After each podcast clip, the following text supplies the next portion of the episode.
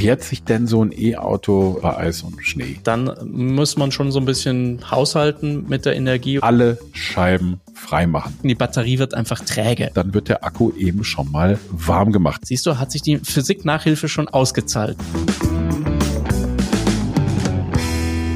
Hallo und herzlich willkommen zur zehnten Folge von T-Online Ladezeit, dem Podcast rund ums E-Auto und alles, was man dazu wissen muss. Mein Name ist Don Dahlmann. Und mein Name ist Richard Gutjahr. Don und ich, wir sind Journalisten. Wir beschäftigen uns seit Jahren mit neuer Technologie, mit der Digitalisierung, mit Netzwerken, mit Autos und natürlich mit der Mobilität der Zukunft. Und in diesem Podcast wollen wir Fragen behandeln, die vermutlich jeder hat, wenn man denn von einem Verbrenner zu einem Elektroauto umsteigen will. Also, was muss man denn alles beachten, wenn man sich ein E-Auto zulegt? Wir hatten ja schon neun Folgen mit unterschiedlichen Themen, kann man auch alle nachhören von Ladekarten, was mache ich, wenn ich eine Panne habe, was kostet mich das vor allen Dingen auch. Ein E-Auto ist ein E-Auto günstiger und so kann man alles hier schön nachhören auf der Webseite von T-Online. Und heute haben wir ein Thema, ein bisschen passend zur Jahreszeit haben wir uns das ausgesucht, denn der Winter, der ist ja für alle Autos eine ganz kleine Herausforderung, aber wie kommen denn E-Autos durch die kalte Jahreszeit? Und da komme ich natürlich wieder direkt zu dir, Richard. Du hast ein E-Auto und hast du mit deinem E-Auto im Winter Probleme? Ja, das ist jetzt mein dritter oder sogar vierter Winter schon mit einem E-Auto. Und muss ganz ehrlich sagen, mit meinem allerersten E-Auto, das war ein BMW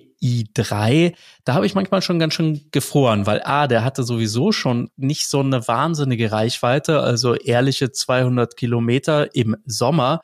Und im Winter wird das eben weniger. Und damit man überhaupt zur nächsten Ladesäule noch kommt, musste ich dann teilweise wirklich Heizung und alles ausschalten, damit nicht zu viel Strom in die Heizung fließt. Ja, das ist dann die klassische, im Grunde genommen erste Frage, die immer kommt, wenn man sich mit Menschen unterhält, die sich noch nicht so gut mit der E-Mobilität auskennen, die dann sagen, ja, Moment mal, im Winter habe ich gelesen irgendwo im Internet oder wo auch immer, im Winter schafft man nur die halbe Reichweite mit dem Akku. Kannst du das bestätigen? Ja, die halbe vielleicht nicht, aber ein gutes Drittel geht schon, geht schon weg. Das sollte man auf alle Fälle beherzigen. Das heißt also, wenn man so ein Mini-Auto hatte wie ich, dann hat man damit manchmal Probleme, gerade wenn man eben die Stadt verlässt. Aber es ist wirklich wahr. Man spürt es. Reichweite ist weniger. Das hat auch physikalische Gründe. Vereinfacht gesagt liegt es an diesen Lithium-Ionen in einer Batterie. Die sind nämlich dafür zuständig, dass elektrische Ladung überhaupt in einer Elektrolyseflüssigkeit zwischen Kathode und Anode transportiert werden können. Und bei Kälte wird eben dieses Elektrolyt zähflüssiger. Und die Ionen, die müssen dann durch härtere oder größere Widerstände ankämpfen um ihre elektronische Ladung vom Minus zum Pluspol zu transportieren. Siehst du, hat sich die Physik-Nachhilfe schon ausgezahlt.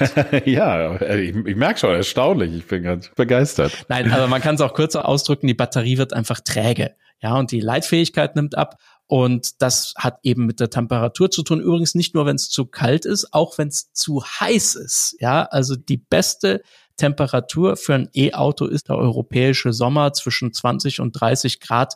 Das mögen E-Autos und deren Akkus am liebsten. Da geben sie die volle Leistung am besten ab. Das ist richtig, ja. Ich meine, ähm, die Situation hängt ja auch so ein bisschen, oder der Verbrauch, den ich da habe, wenn ich im kalten Auto unterwegs bin, der hängt ja auch so ein bisschen an der Frage, wo steht denn mein Auto eigentlich? Denn wenn man das in der Garage zum Beispiel stehen hat, wo man es auch an die eigene Wallbox anklemmt, dann ist das weniger problematisch, denn die Technologie ist bei vielen E-Autos so, dass man den Akku vorheizen kann. Also wie früher irgendwie so bei so einem äh, Verbrennerauto, wo ich eine Standheizung hatte, kann ich also quasi das Auto schon mal anschalten und dann wird der Akku eben schon mal warm gemacht, was eben, wie du gerade hübsch erklärt hast, Physik Grundkurs 1, was eben dazu beiträgt, dass die Reichweite nicht so stark absinkt, ne, weil der Akku einfach schon warm ist und diese sage ich mal, diese Nebeneffekte oder diese Effekte, die ich eben normalerweise habe, da nicht so auftreten. Der äh, schöne äh, Vorteil davon ist auch, das Auto ist warm, wenn man einsteigt. Ja, das ist eben ganz praktisch. Ne? Also, dass man seine Standheizung quasi schon eingebaut hat.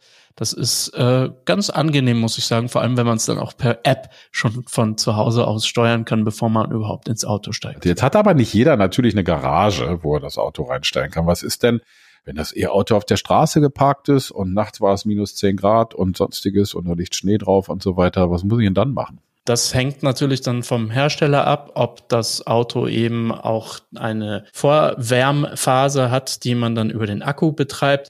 Das geht, wie schon gesagt, auf die Reichweite, aber läuft dann eben über den Akku. Bei anderen muss man dann das wie beim Verbrenner erstmal warm fahren. Das heißt, man dreht ein paar Runden und dann geht automatisch auch die Heizung hoch. Aber auch das bedeutet natürlich, dass hier wieder Energie nicht in den Antrieb, sondern eben in Hitze geführt wird. Ja, aber das kennt man ja, ne? Das Warmfahren kennt man ja auch vom Verbrenner. Der ist ja kalt. Also wenn ich keine Standheizung habe, dann steige ich in mein 10 Grad, minus 10 Grad kaltes Auto ein, da ist ja auch erstmal alles kalt. Mein Vater schimpfte über sein Auto neulich, dass es so lange braucht, bis er es endlich warm hat morgens. Und der fährt auch einen Verbrenner genau, im Moment ja. noch. Aber um nochmal auf die Reichweite zu kommen, ja, die sinkt natürlich im Winter ein bisschen ab. Im Schnitt sind das rund 20, 30 Prozent. Du hast schon erwähnt, so also in dem Größenraum muss man da schon mit rechnen. Das wird man aber vor allem dann merken, wenn man nur Kurzstrecken fährt, weil der Akku dann wirklich überhaupt keine Zeit hat, richtig warm zu werden und dann eben diese Trägheitseffekte einsetzen. Und dazu kommt natürlich die Heizung, die viel Strom frisst, Klimaanlageheizung. Das kostet natürlich was. Aber da gibt es einen kleinen Tipp, den ich mal hier reinwerfen kann. Wir sind hier auch ein Ratgeber, denn bevor man ähm, nach dem Einsteigen die Klimaanlage einfach mal so voll aufdreht und so auf 30 Grad stellt und so, dann lieber mal die Sitzheizung einschalten. Das ist wirklich ein kleiner Trick. Ich mache das auch bei meinen Verbrenner, wenn ich mal so einen Mietwagen habe oder so im Winter. Denn die verbrauchen einerseits weniger Strom, aber die wärmen halt direkt. Das kennt man ja. Ne? Da kriegt man warmen Rücken und ein warmes Hinterteil. Also das geht dann relativ schnell und dann fühlt man sich auch direkt wärmer. Und wenn dann das Auto richtig warm ist, dann kann man nach ein paar Kilometern dann noch endlich die Heizung anwerfen. Wir fassen zusammen, wenn man mit dem Fahrzeug dann auch Langstrecke fährt, dann muss man schon so ein bisschen haushalten mit der Energie oder zumindest sich darüber bewusst sein, dass dann die Fahrleistung oder die Reichweite entsprechend runtergeht. Es gibt aber mittlerweile auch Autohersteller, die haben das Heizproblem erkannt und bauen eine sogenannte Wärmepumpe in das Elektroauto ein. Also auch beim ID3 zum Beispiel jetzt von Volkswagen hat man in der hochpreisigen Ausgabe dann auch schon eine Wärmepumpe drin. Was macht die? Die kann viel effizienter mit der Energie umgehen. Man outsourced sozusagen die Heizung ein bisschen von der Energie, mhm. die in den Antrieb fährt. Die zieht also die Energie zum Heizen nicht mehr aus der Batterie, sondern aus der Umgebungsluft. Und so erhöht sich eben die Reichweite im Winter, so versprechen es die Hersteller zumindest, um bis zu 25 Prozent. Die nächste Frage, ganz wichtig auch, habe ich auch schon von vielen Freunden gehört, diese Frage, wie fährt sich denn so ein E-Auto bei Eis und Schnee?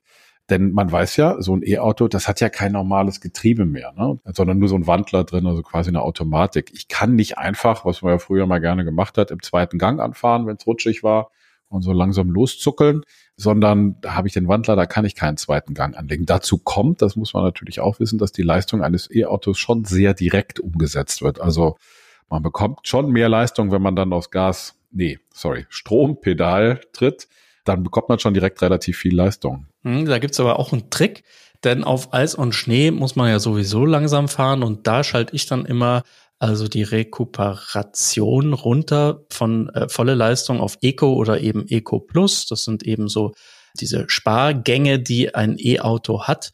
Und da kann man dann das Strompedal tiefer drücken, bevor die Leistung umgesetzt wird in den Antrieb. Und dadurch kann man dann auch sehr viel feiner und granularer justieren, wie schnell sich eben die Räder bewegen sollen. Das äh, spart nebenbei ja auch so ein bisschen Strom. Aber haben nicht die E-Autos alle irgendwie Allradantrieb? Weil sitzt doch an jeder Achse irgendwie vier Motoren. Das heißt, da wird jedes Rad irgendwie einzeln angetrieben. Nee, das ist nicht so. Also es gibt Fahrzeuge, die haben tatsächlich Allrad.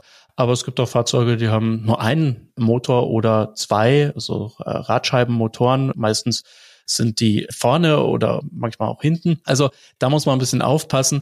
Es gibt allerdings eine intelligente Steuerung, wie also diese Energie dann auf die vier Räder umgewandelt wird. Und das ist dann kein richtiger, also echter Allradantrieb, sondern eher ein elektronischer. Und wenn man in schweren Gelände unterwegs ist, dann kann es auch dafür sorgen, dass die Räder eben nicht durchdrehen. Hinzu kommt übrigens auch noch der Akku, der dafür sorgt, dass das Fahrzeug einfach auch sehr, sehr schwer ist und auch gut immer auf der Fahrbahn liegt. Genau, der Akku sitzt ja immer in der Mitte des Autos und da hat man den Schwerpunkt schön mittig verteilt. Das heißt, alle Räder werden gleich belastet. Nicht wie früher bei BMW. Ich kann mich dran erinnern, mein Vater hatte immer gerne BMW und der musste im Winter immer hinten, hat der große, schwere Betonplatten reingelegt, damit er im Winter den leichten Hügel hochkam, an dem wir gewohnt haben. Also das kennen, glaube ich, noch viele BMW-Fahrer von ganz früher, weil die hinten immer so leicht waren mit dem Heckantrieb. Das hat nie funktioniert. Mein Vater hat das damals auch nicht gemacht, aber ganz wichtig in dem Zusammenhang sollte man deutlich sagen, auch für E-Autos gilt, dass man natürlich Winterreifen aufziehen muss. Nicht nur sollte, sondern muss. Denn ohne die geht gar nichts. Da hilft dann auch nicht die vorsichtigste und beste Fahrweise und die größte Erfahrung. Ohne die geht's nichts. Und auch Schneeketten wenn man in den Alpen wohnt, sollte man auf jeden Fall im Kofferraum haben, wenn man in die Berge fährt. Da hat sich also im Vergleich zum Verbrenner nicht so viel verändert. Das gilt übrigens auch für den Moment, wenn man mit dem Auto mal ins Rutschen kommt und die Gesetze der Physik, die gelten eben auch für E-Autos.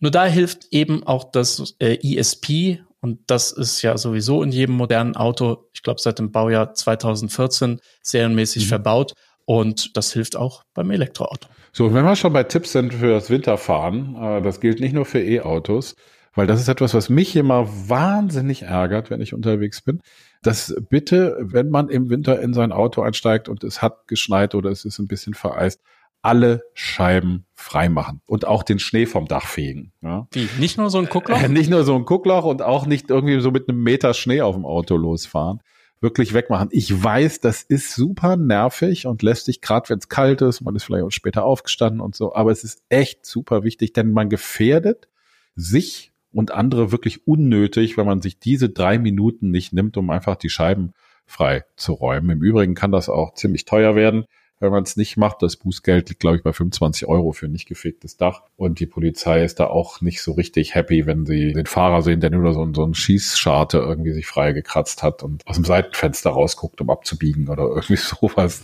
Ich mache da immer so ein Smiley-Face rein, aber gut, jetzt wo du es gesagt hast. Ja, und was auch wichtig ist, das gilt eigentlich für alle Autos, also auch nicht nur für E-Autos, aber ich finde, dass gerade E-Autos sind ja mit den ganzen Sensoren noch ausgestattet, die haben ja auch die ganzen Fahrassistenzsysteme sehr häufig eben dann auch schon mit eingebaut. Diese Fahrassistenzsysteme brauchen viele Sensoren. Und diese Sensoren sitzen meistens, also zum Beispiel so Radar für den Abstandhalter und so weiter, also alles, was man so an Bequemlichkeiten auf der Autobahn hat. Und diese Sensoren sitzen meistens vorne im Kühlergrill. Und das ist auch eine Stelle, gerade wenn es Schneeregen gibt und sowas oder auch kalt ist, die setzen sich gerne zu mit Schmutz und Eis und so diesem Schneematsch, das kennt man ja. Es gibt zwar einige Hersteller, die die Sensoren beheizen, aber das dauert auch gerade morgens, wenn man das Auto anmacht, das dauert ein bisschen, bis es frei wird. Also auch vorne den Kühlergrill frei machen und auch darauf achten, dass diese Sensoren frei sind. Denn wenn man das Ding anschaltet und es funktioniert nicht, dann ist es dann nicht ganz so schön. Also bei mir ist es tatsächlich so, ich versuche immer gerade jetzt im Winter mir so eine Routine auch zu programmieren über die App, dass mein Fahrzeug dann immer so eine Viertelstunde bevor ich los will, einfach schon mal anfängt innen zu heizen, so dass dann die Fensterscheiben in der Regel schon mal frei sind und du hast natürlich absolut recht, das Dach und auch vorne die Sensoren sollte man auch im eigenen Interesse auf alle Fälle dann nochmal nachfegen. Aber was man nicht machen sollte beim Verbrenner, das finde ich immer besonders nervig, das Auto immer schon mal schön Motor schon mal starten und dann eine Viertelstunde lang drumherum laufen und die Fensterscheiben kratzen. Das finde ich immer so ein bisschen assig, weil da bläst man ja auch in der Zeit ganz schön Ruß raus. Ja, tut den Motoren, den modernen Motoren auch nicht gut im Übrigen. Die brauchen tatsächlich also unterschiedliche Drehzahlen, müssen sich bewegen. Das hat man früher gemacht, also gerade so auch wieder äh, bei italienischen Autos hat man es gerne gemacht, weil die haben so ein bisschen gebraucht, bis der Öldruck irgendwie mal oben war. Und da sollte man nicht mit zu niedrigem Öldruck losfahren, aber das ist heute nicht mehr so. Also es macht überhaupt keinen Sinn, den, den Motor laufen zu lassen, um den Motor zu schonen oder so. Das ist nicht mehr nötig. Aber fassen wir mal zusammen für unsere E-Autos. Erstens, ja, die Reichweite, die schrupft ein wenig bei E-Autos, wenn das Auto die ganze Nacht auf der Straße steht. Wenn man den Luxus hat oder wenn man die Möglichkeit hat, zu Hause ist eine Wallbox zu hängen, dann ist es aber nicht der Fall.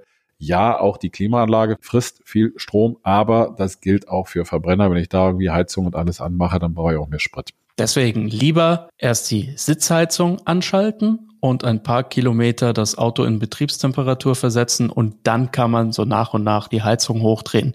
Da freut sich das E-Auto und verbraucht nicht gar so viel Strom. Genau, und drittens bei Schnee und Eis unbedingt in den Eco, Eco Plus Modus, Supersparmodus, wie auch immer das bei dem Hersteller dann eben jeweils heißt, aber jeden Fall einen diesen Eco Plus Modus auf jeden Fall nutzen, denn damit fährt man sicherer und kann auch besser beschleunigen.